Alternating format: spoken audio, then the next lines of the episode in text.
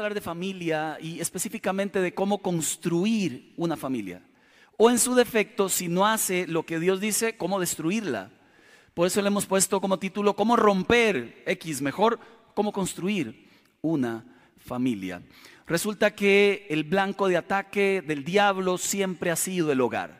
Siempre, históricamente, Dios dejó un hombre, dejó una mujer para que ellos dejaran descendencia que honrara el nombre de Dios.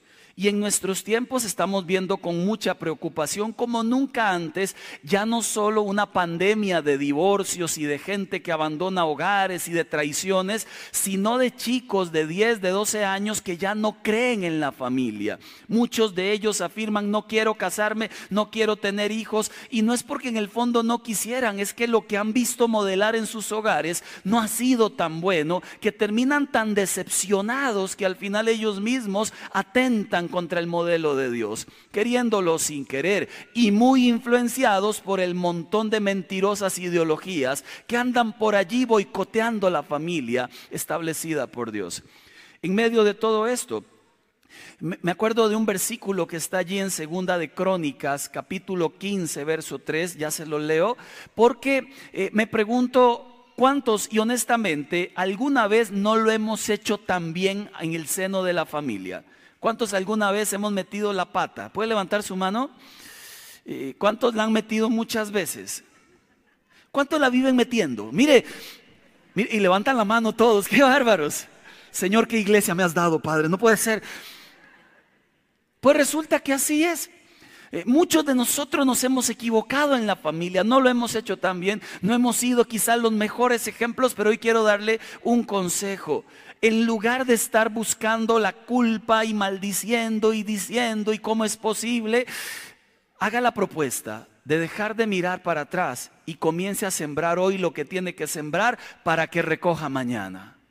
Si usted de los que no lo hizo bien, deje de quejarse por todo lo que no hizo, trate de enmendar lo que pueda, pero en adelante enfóquese en sembrar para recoger. Siembro hoy, recojo mañana. Hoy quizás estemos recogiendo las malas siembras de ayer. Pues cambiemos la siembra. Comencemos a sembrar otras cosas. Comencemos a sembrar lo que enseña el Señor y le aseguro entonces que más adelante, un mes, tres meses, dos años, cinco años, recogeremos lo que hoy comenzaremos a sembrar. Entonces, más que buscar culpables de que tan bien o tan mal lo hayamos hecho, comencemos a sembrar. Dice Segunda de Crónicas, capítulo 15, versos 3 y 4. Por mucho tiempo, los israelitas estuvieron sin el verdadero Dios. Hago la analogía, las familias por mucho tiempo viven sin Dios, sin sacerdote que les enseñara y sin ley que los instruyera, sin un líder en casa, mamá, papá, que tomara la palabra y la llevara al hogar. Por mucho tiempo las familias han vivido así. Pero, dice el verso 4, Préstele atención a este pero. Cada vez que estaban en dificultades y se volvían al Señor, Dios de Israel, y lo buscaban, lo encontraban. Yo pensé que esa frase era de mi mamá, porque mi mamá me la decía. No me busque porque me encuentra. Mire, yo pensaba que era de mi mamá, era de la suya también. Solo que, que ese encuentro era feo incluía chancleta voladora, entonces no era tan lindo ese encuentro.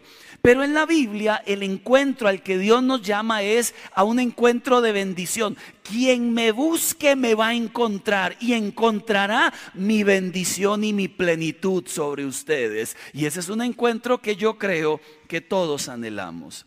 Tres palabras quiero que usted se aprenda hoy y que se las lleve a casa. Tres grandes conceptos. El primero se llama cimientos, el segundo se llama conéctate y el tercero se llama paz. ¿Ya se los aprendió? ¿Cuáles son? Cimientos, conéctate, paz. Otra vez, los de ese lado, cimientos, conéctate, paz. Ahora sí, todos.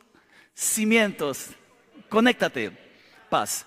Estos tres pilares fundamentales van a regir las familias y aplican a las empresas y aplican a los proyectos de estudio y aplican, por supuesto, a las relaciones de noviazgo, cimientos, conexión y paz. Y quisiera hablarle de cada uno de ellos para construir familias. Quitar estos tres pilares significa destruir la familia. Y usted se va a dar cuenta por qué. Número uno, cimientos. Hablemos de los cimientos. Proverbios 24, verso 3 y verso 4 lo dice así el autor de Proverbios. Con sabiduría se construye la casa. Con inteligencia se echan los cimientos, lo que está debajo y sostiene la casa. Con buen juicio se llenan sus cuartos de bellos y extraordinarios tesoros. Construir una familia requiere sabiduría, inteligencia, buen juicio y la decisión de meter en cada cuarto lindos recuerdos, no basura. Cada vez que vemos programas que aparecen en la televisión de los acumuladores, ¿ha visto alguno de esos? Mire, uno dice, qué bárbaros. ¿Y usted ha visto su cuarto alguna vez? ¿Se ha pasado de casa usted alguna vez? ¿Qué montón de basura acumulamos en un lapso de un año, por Dios? Nos pasamos, inmediatamente que nos pasamos, nos tocó pasarnos como cinco veces. Cada vez que nos pasábamos había que botar bolsas de bolsas de basura. Y uno dice, todo eso sirve. ¿Para qué? Para estorbar dentro del hogar. La gente sabia llena sus cuartos de tesoros, no de basura la gente sabia, por ejemplo los que están de novios y un consejo para ustedes, no traslade la basura de las anteriores relaciones a la nueva relación y no empiece nunca una relación nueva si no ha sacado los escombros del anterior. Porque en lugar de meter grandes y bellos tesoros, traerás basura a la historia. Y de eso estamos hablando hoy que a nivel de familia se requiere cimentar bien. Si no hay buenos cimientos, la casa se cae. Jackie y yo conocemos a una persona que construyó un segundo piso de su casa, pero cuando llegó el ingeniero le preguntó, ¿tiene prevista para segundo piso? Ella dijo, no sé, pero esa casa aguanta. Y se le construyó el segundo piso. En menos de una semana, aquello era como el Titanic, ¿verdad? La casa iba para abajo y se iba hundiendo y se iba hundiendo. Tuvieron que desalojar a todos, tuvieron que quitar la parte de arriba, hacer fundaciones para que la casa no se cayera y perdieron un montón de plata. Mucha gente se mete en proyectos de empresa, en proyectos de universidad, en proyectos de noviazgo, en proyectos familiares sin cimientos o con malos cimientos. Dice Jesús, hablando de cimientos, Mateo 7:24, por tanto, y hace una analogía exquisita, todo el que me oye estas palabras, escuché la gran diferencia, y las pone en práctica, hay una diferencia entre escuchar versus hacer. Yo podría pasar escuchando sermones toda la vida, pero hasta el día en que no ponga por obra lo que Jesús me enseña, nada pasará en mi vida ni en mi familia. Yo podría cantar un montón de coritos toda la vida, pero hasta que no ponga en práctica lo que los coritos dicen de Dios, posiblemente pase por la vida sin pena ni gloria. Jesús dice, solo los que son hacedores, esos son los que van a ver mi gracia. Santiago lo confirma también cuando dice, no sean solo oidores olvidadizos, pongan en práctica lo que escuchan. Y Jesús lo afirma, el que me escuche y ponga en práctica será como un hombre prudente. Aclaro, hay dos tipos de personas que construyen en esta vida, los prudentes y los necios. ¿De cuál de los dos somos nosotros? Al final nos daremos cuenta.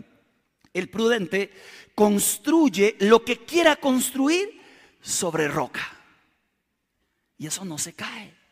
Lógico, ¿verdad? ¿Alguna vez usted ha ido a la playa e hizo un castillo de arena?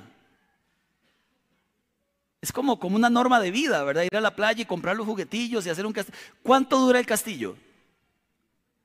Hasta que sube la marea, ¿no es cierto? Mientras la marea no suba, usted le puede tomar fotos, puede ponerle una firma, meterse en el castillo, sube la marea y la obra de arte, por más horas que usted haya durado construyéndola, se cae. Los sabios construyen sobre piedra, los necios construyen sobre arena. Los sabios, cuando vienen las situaciones difíciles, aquello que construyeron permanece. Los necios se les cae. Mire cómo lo explica Jesús. Verso 25. Cayeron lluvias, porque en las familias hay lluvias. ¿Cuántos lo sabían ya? Voy a explicarle algo que a veces la gente olvida. Cuando uno está casando una pareja en un matrimonio, uno les hace eh, los votos matrimoniales. Generalmente yo hago los míos y luego ellos hacen los de ellos. Pero uno suele decirles, y estaré contigo, y la persona repite, y estaré contigo, en las buenas y en las malas, y la gente lo repite. Y lo repiten de verdad convencidísimos. Nunca en mis más de 100 matrimonios que he realizado, alguien me ha dicho, disculpe pastor, ¿qué dijo? Yo que en las buenas y en las malas, uy, es que eso de las malas, no hay un aplican restricciones, porque depende de las malas, ¿verdad? Nunca, gracias a Dios, nadie me ha dicho eso. Porque se entiende que la familia tiene buenas y malas. Tiene tiempos de lluvias y tiempos de verano. Se entiende que las relaciones con los hijos tienen buenas y malas. ¿Verdad? Son etapas. Son etapas. Y acá la Biblia enseña a Jesús, cayeron lluvias crecieron ríos, soplaron vientos, azotaron contra aquella casa. Esa escena es como cuando decimos, me cayeron las diez plagas juntas, ¿no le ha pasado, verdad? Se queda uno sin trabajo, la esposa no me habla, mis hijos están rebeldes y el perro no me mueve la cola. Son esas semanas de vida, meses de vida, donde sentimos que el maremoto pasó por la casa. Quiero que sepa que eso ocurre. Ahora, dice la Biblia, con todo, la casa no se derrumbó porque estaba cimentada sobre la roca. Quiero que sepa que la roca es Jesús, la piedra firme sobre la cual debemos construir lo que querramos construir. Permítame ponerle un ejemplo. Tengo un amigo empresario que hace muchos años atrás, más de 15, me invitaba a los eventos de familia que él hacía fuera de San José. Yo fui a varios, reuní a todas las parejas del área, me invitaba a predicarles y estuve bastantes años con él. Un día le pregunté, mira vos que tenés recursos, que tenés una gran empresa, ¿cómo has hecho esta empresa? Me ha ido muy bien, me dice, gracias a Dios, porque cada vez que viene un furgón con toda mi mercadería, yo le pago a un policía 50 mil y me elimino de pagar impuestos. Además tengo un contador que me hace dos contabilidades. Entonces yo si algo tengo es sabiduría. Yo le dije, eso no es sabiduría, es corrupción. Y la deslealtad y el cristianismo no caminan juntos. Porque si eres una cosa, no eres lo otro. Le digo, brother, estás en un aprieto. Por un poquillo más de plata vendes tus valores. Gane menos. Gane menos, le dije. Eh, me dice, ¿y cómo hago estos eventos? No los haga, gane menos. Pero vale más la integridad de una persona que cualquier otra cosa. Su buen nombre es demasiado valioso. El buen nombre es valiosísimo. Le dije, porque tarde que temprano lo que se hace en oculto se descubre. Y todo lo bueno que hiciste con una mano se borra. Y me puse a pensar que hoy nosotros estamos viviendo en, un mundo que, que los psicólogos llaman a esto, voy a entrar en el mundo de la psicología, vidas disociadas. ¿Qué es una vida disociada? En su término más simple, es que soy de una forma en casa y completamente de otra fuera de casa es que tengo dos comportamientos completamente diferentes. Una como cristiano cuando cruza la puerta, hermano, aleluya, oh santo, y las palomas vuelan encima de su cabeza y usted mueve un brazo y se le mueve una ala. Pero cuando usted llega a la casa, las alas se cambian por cachos. Hay gente que en el trabajo son una cosa, pero que sirviendo en la iglesia son otra. Hay gente que en las relaciones con los amigos, ahí sale todo lo que son, pero cuando está en un grupo de iglesia, solo usted le escucha, gloria a Dios, gloria a Dios, aleluya, gloria a Dios. Oh, tremendo, tremendo. Mire, y usted dice, hipocresía. Perfectamente capaces de vivir dos vidas sin que una me afecte la otra. Yo creo que a todos, en algún momento, algo así pudo habernos ocurrido, pero eso es pecado. Eso está mal. Necesitamos tener una sola forma de vivir en casa, fuera de casa, en trabajo, con la gente con la que trabajo, si soy un jefe, con la gente a la que dirijo. Yo debo ser de una sola pieza donde quiera que yo esté. Y es el reto para nosotros como creyentes. Pero eso ocurre cuando nuestra vida está cimentada en los valores de Dios.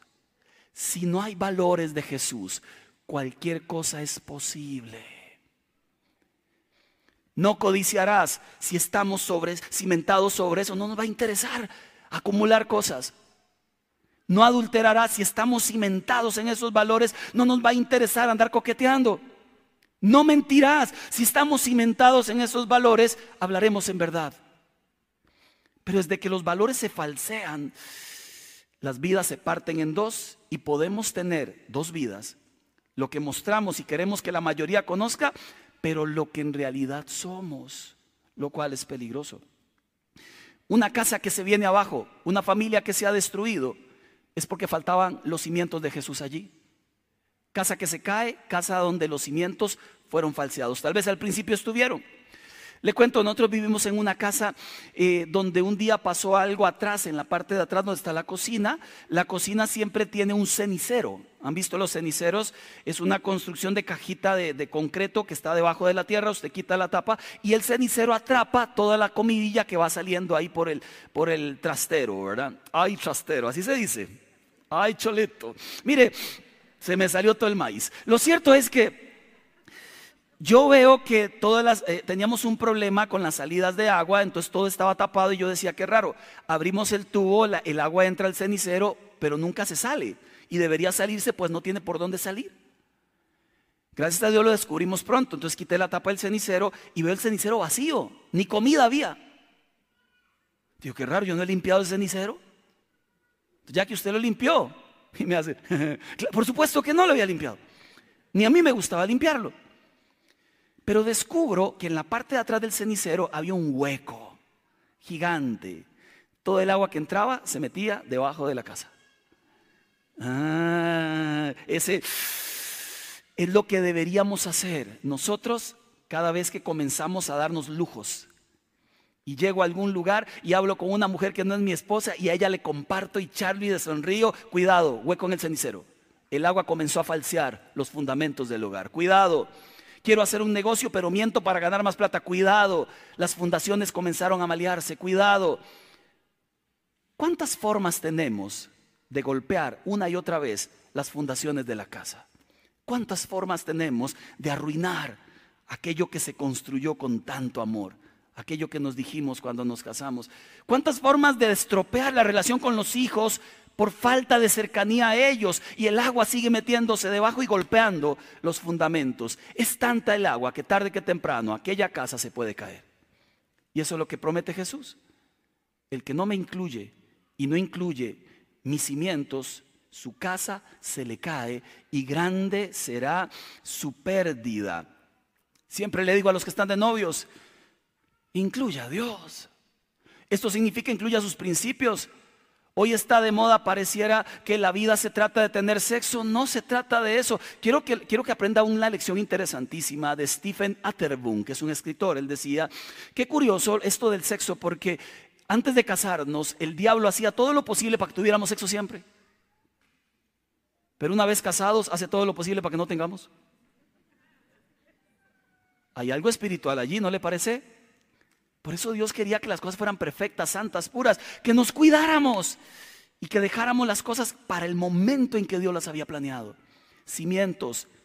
Por eso le digo, si de aquí para atrás usted no ha construido también, alégrese, tiene la oportunidad de comenzar a sembrar y a regar y a sembrar y a dejar los cimientos bien construidos. Eh, la Biblia en el Antiguo Testamento se caracterizan, el libro de los reyes sobre todo, Porque de todos los reyes que reinaron el pueblo de Dios, solo dos hicieron lo que era correcto. Qué aburrido, ¿verdad? Y pasa usted el nombre de un rey, hizo lo malo ante los ojos de Dios. Y pasa la página, hizo lo malo ante los ojos. Y pasa la página, hizo lo malo ante los ojos de Dios. Parece un desfile de presidentes modernos, ¿verdad? Hizo lo malo ante los ojos de Dios. Pues resulta que apareció uno que se llamaba Asa o Asa. Y miren lo que hace este hombre. Segunda de Crónicas 15:8. Cuando Asa oyó este mensaje del profeta Azarías, hijo de Oded, se, animó a eliminar los detestables ídolos que había en todo su territorio. Además, restauró el altar del Señor que estaba frente al atrio del templo. Este hombre hace tres cosas. Uno, trajo la palabra al hogar. Dos, quitó lo que traía pecado y maldición a la casa.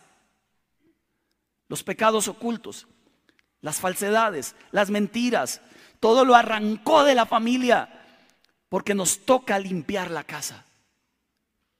Cualquier cosa que hagamos en oculto maldecirá a la familia en público.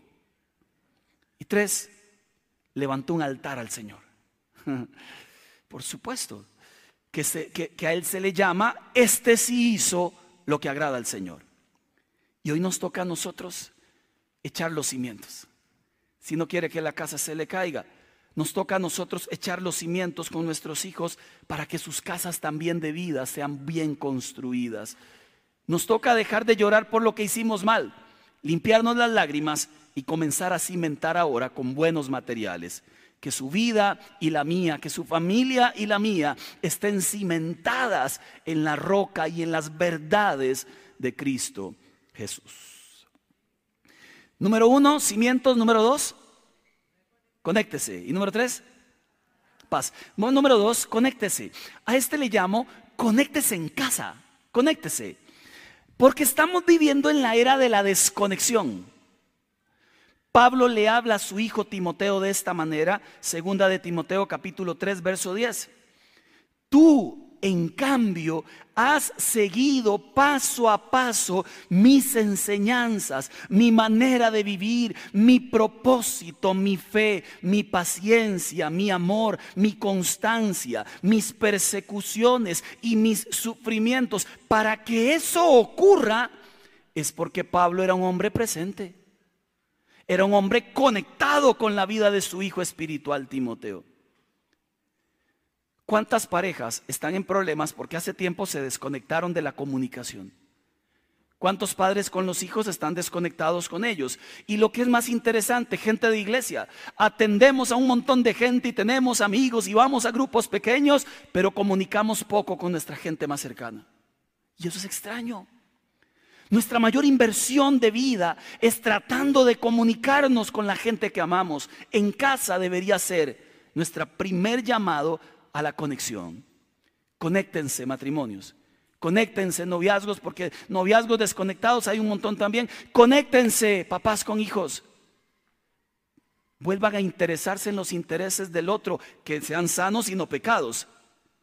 Conéctense. Yo a este principio le llamo eh, la comunicación departamental. Voy a explicarme. Yo en mi casa tengo un montón de gente con la que quiero intencionalmente conectarme. Primero está el departamento de niños, o sea, Tiago. Tiene ocho. ¿Cuáles son los intereses de Tiago? Los de un niño de ocho. Entonces, para conectarme con él he hecho muchas cosas me pongo a hacerle preguntas. Lo que pasa es que las preguntas a veces que le hago son como las que le haría Jackie y son aburridísimas porque entre nosotros de adultos en ese departamento sí nos entendemos. Entonces yo necesito conectarme con un chico de 8 años. Entonces me lo llevo a comer eh, copos y allí en la copería estamos hablando y de momento le pregunto, ¿y qué? ¿Y cómo está? Entonces con el copillo me vuelve a dar y me dice, bien, y sigue, pero decime más, ¿qué cosa? y uno le exige, decime más. Uno espera que con ocho años se diga, mira papá, he estado analizando la vida y, y las guerras en el mundo y además, por, ¿en serio? ¿What? El problema es mío, no es de él. Entonces me ocurrió hacer algo. Entonces, tenemos un centro educativo, todos saben, teníamos una escuela de fútbol hace tiempo, pues volví a abrir la escuela de fútbol ahorita solo para el centro educativo. Luego la abrimos para la iglesia. Y yo soy el DT. You know, yo soy el DT. Y contraté a un asistente técnico, no le pago un 5, pero llega, que es Joaquín, el de producción. Nosotros jugamos fútbol antes, entonces alguna noción tenemos, ¿verdad? Jugamos y entrenábamos y, bueno, resulta que, que, abrí la escuela en las mañanas, tenemos ahorita 10 de los chicos y yo tengo a Tiago ahí. Entonces le enseño cómo patear con el empeine, con el borde externo, cómo cabecear, cómo parar de pecho con estilo. Le enseño cómo empujar sin que se... No, eso no, ¿verdad? Eso no se enseña. Ayer jugamos en la mañana, todo el entrenamiento, luego el colectivo. ¿Qué cree que ocurrió a la vuelta? Papi vio cómo jugué. Papi vio que me hicieron foul.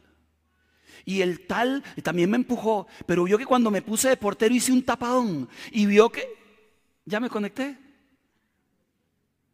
Claro, tengo que levantarme todos los sábados tempranísimo, pero ya me conecté. Claro, tengo que renunciar a lo que hacía sábados, a veces ir a enseñar, pero ya me conecté. Ahora no quiero desconectarme.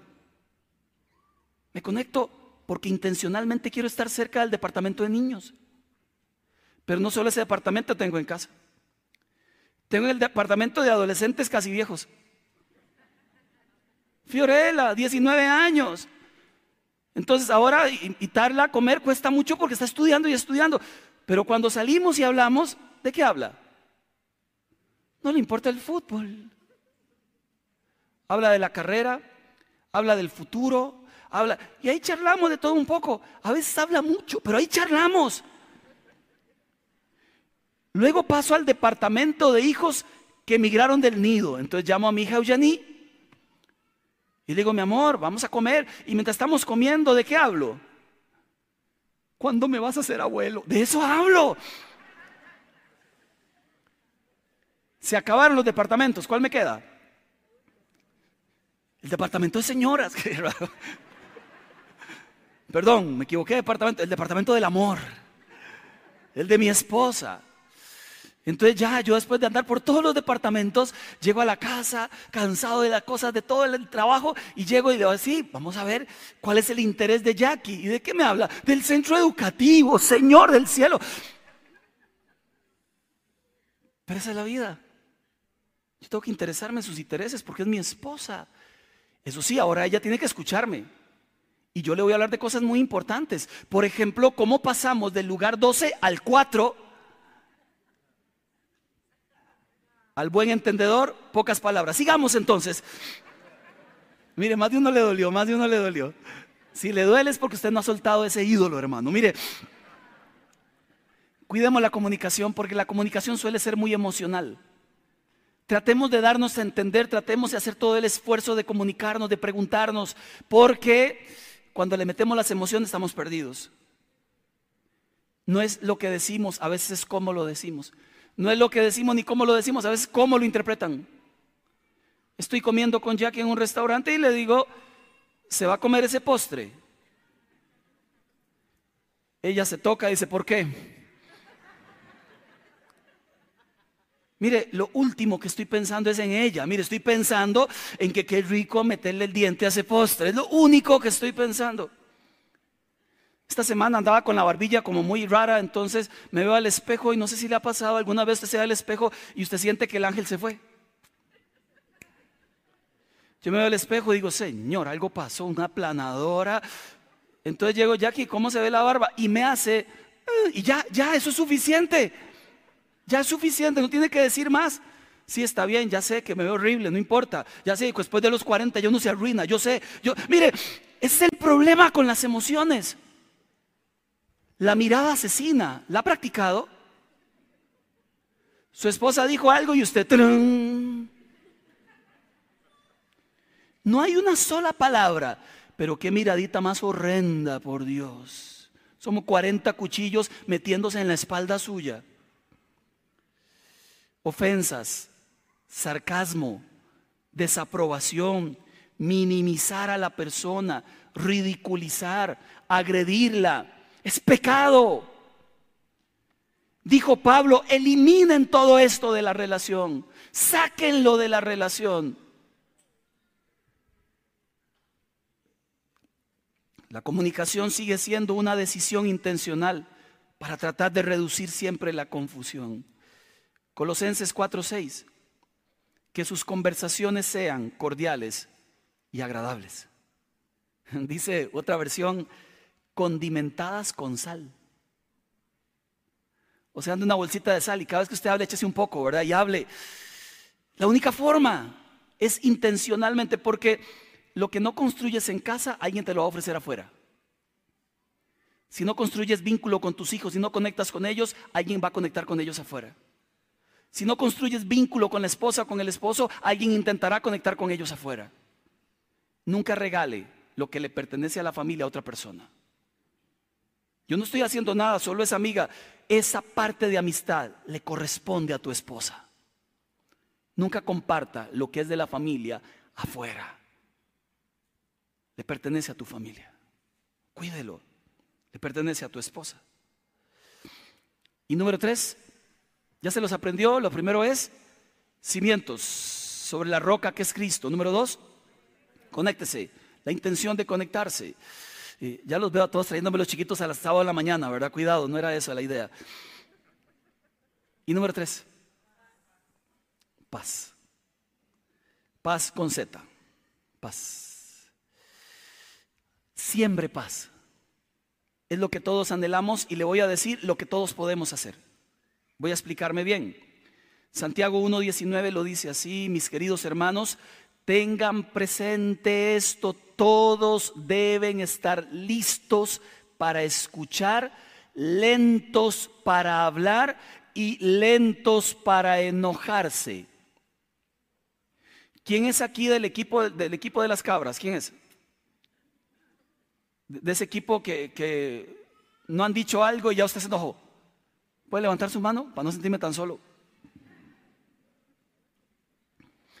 ¿Usted sabía que usted hace mucho daño cuando vive de esa forma? ¿Usted sabía que la gente quiere estar en hogares donde se rían mucho, no donde se enojen mucho? ¿Y usted sabía que no son pocas las personas que han destruido sus hogares a partir de sus caras, de sus malos humores? Yo siempre había leído Santiago 1.19, casi nunca he leído el versículo 20 predicándolo, lo he leído cuando leo la Biblia, pero nunca predicándolo. Pero hoy quiero leerlo en la versión Dios habla hoy, Santiago 1.20. Sean lentos para enojarse, dice 1.19, porque el hombre enojado no hace lo que es justo ante Dios. Esto de estar enojado y controlarnos es de mucha madurez. Mi amor, tranquila, quiero que sepas que estoy de los ángeles, pero tranquila, en este momento no voy a hacer nada, voy a procesar lo que hemos estado discutiendo y más adelante, cuando haya orado y haya visto algún ángel del cielo, hablaré con tu vida. No, porque yo cuando me enojo, me enojo. ¿Quién es de esos? ¿Verdad? Es que es muy fácil lo que dice el pastor, porque él no sabe lo que uno ha vivido y hasta las manos hacemos así, ¿verdad? Exagerados. Parece que estamos tocando maracas, ahí pasamos por la vida, usted no sabe. Mientras iba a predicar de esto, yo a veces le pregunto a Jackie, a Fío, lean la enseñanza, denme su opinión y esta vez Jackie me dio una opinión sumamente acertada. Para todos los del equipo de los enojones, yo le dije, Jackie, le voy a hacer una pregunta y quiero que me la conteste con honestidad. ¿Cómo vivir en paz hoy cuando me acostumbré en mi niñez a vivir en guerra? ¿No es una buena pregunta? Atájeme ese penal. ¿Cómo? Porque la justificación está. Soy como soy porque el mundo me hizo así hasta en canción si quiere.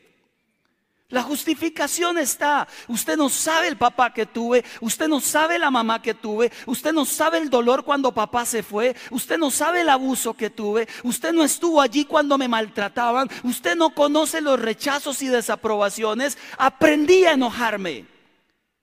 Viví en una guerra y mi forma de enfrentar esa guerra era enojándome. Nadie más me pasaría por encima, nunca. Y olvidamos que la gente cuando anda muy enojada es porque está muy dolida.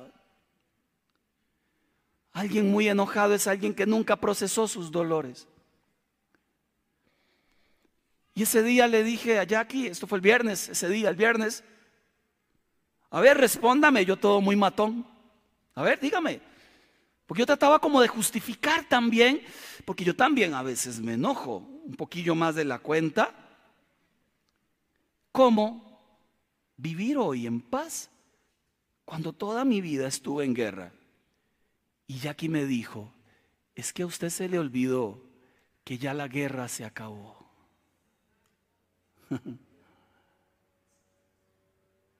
Desde que llegaste a Cristo, esas guerras pasadas se acabaron.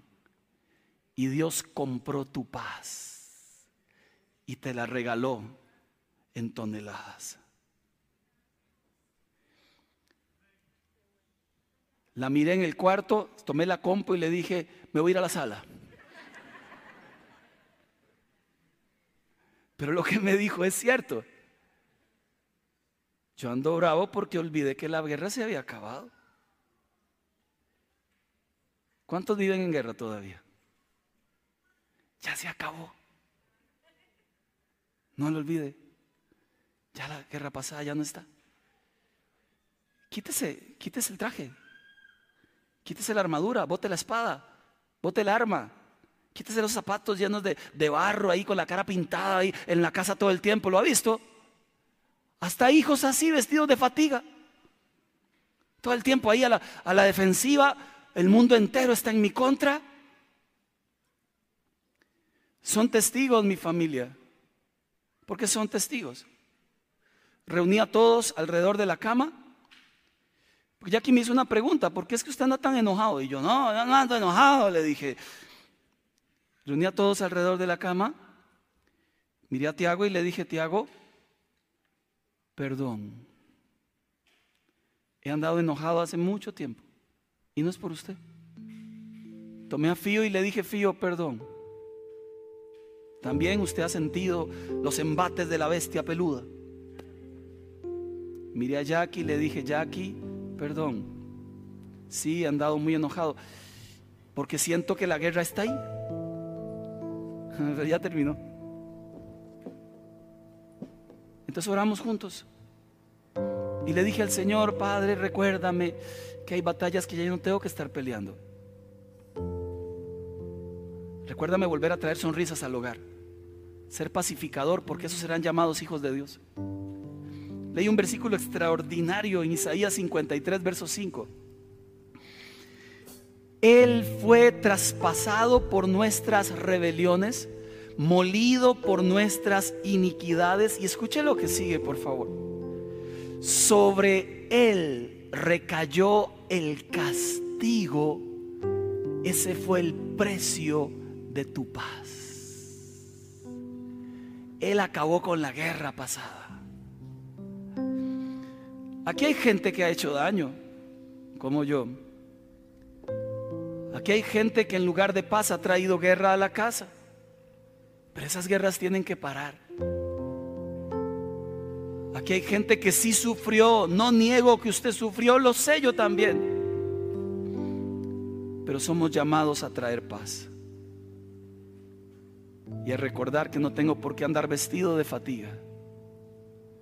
Tengo que vestirme de, pureza y santidad. Y permitir que ese montón de dolores viejos queden donde deben quedar, muy lejos del presente. Y volver a sonreír y volver a abrazar. Ve al que está a la par y dígale, ya tu guerra terminó, no lo olvides.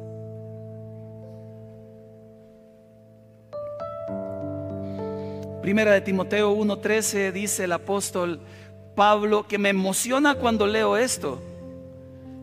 Yo anteriormente, o sea, él habla de una vida antes, blasfemo, perseguidor, insolente, así era yo. Pero Dios tuvo misericordia de mí. Y él puede decir, ya así no soy. Como decía aquella canción, ya no soy esclavo del temor, ya no soy esclavo del enojo, ya no soy esclavo de las guerras pasadas. Ahora soy hijo de Dios, lo cual me plantea un futuro diferente en realidad. A veces es necesario perdonar, a veces es necesario pedir perdón. Y a veces es necesario cimentar a Jesús en casa otra vez. Conectarnos con la familia y, y ser pacificadores. Póngase de pie, por favor.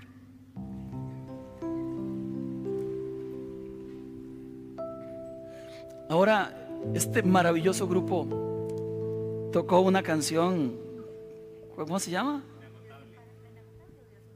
No, la que canté yo con ustedes. Inagotable. ¿Cuál es el coro? ¿Qué dice el coro de esa canción? Para ver si es la que estoy hablando, si no tocamos otra.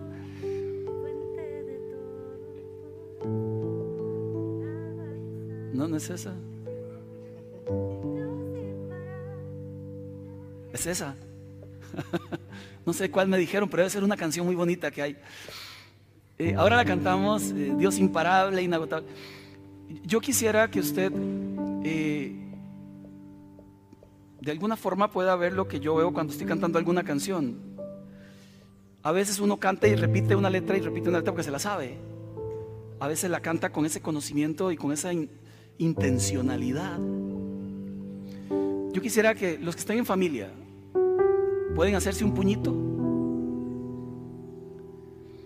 Y vamos a pedirle a Dios, Señor, sé tú extraordinario en mi casa. A pesar de los errores pasados, a pesar de los golpes que he dado, a pesar de los enojos extraños, sé tú, Señor, inagotable en mi familia. Y no tendremos temor porque tú tienes el control. Y si alguna familia se ha roto en el camino, hoy es el día para llorar la rotura y para permitir que Dios la sane. Siempre y cuando usted se deje. Y si usted está solo y su familia no está acá, es tiempo para volver a casa y hacer lo que nos toca hacer. ¿Qué historia quedó pendiente? ¿Qué relación está rota en familia? ¿A quién no le hablo todavía? ¿Cuál hijo no hace tiempo ni siquiera le veo? Creo que son buenos tiempos para volver a casa. Buenos tiempos para hacer las cosas correctas. Buenos tiempos para quitar ídolos. A veces la plata estorba tanto que andamos buscando y al final perdemos tiempo en familia. Abrace a su familia y cantemos juntos esta canción.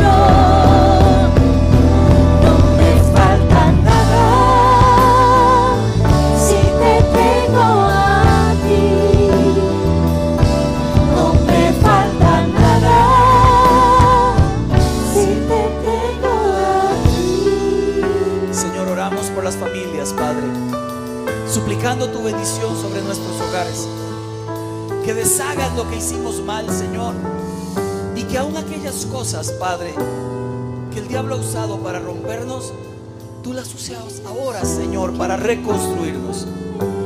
Trae paz al hogar, trae tu bendición al hogar, trae tu gracia perfecta a casa, Señor. En el nombre de Jesús de Nazaret. Y hacemos esta declaración. Y yo sé que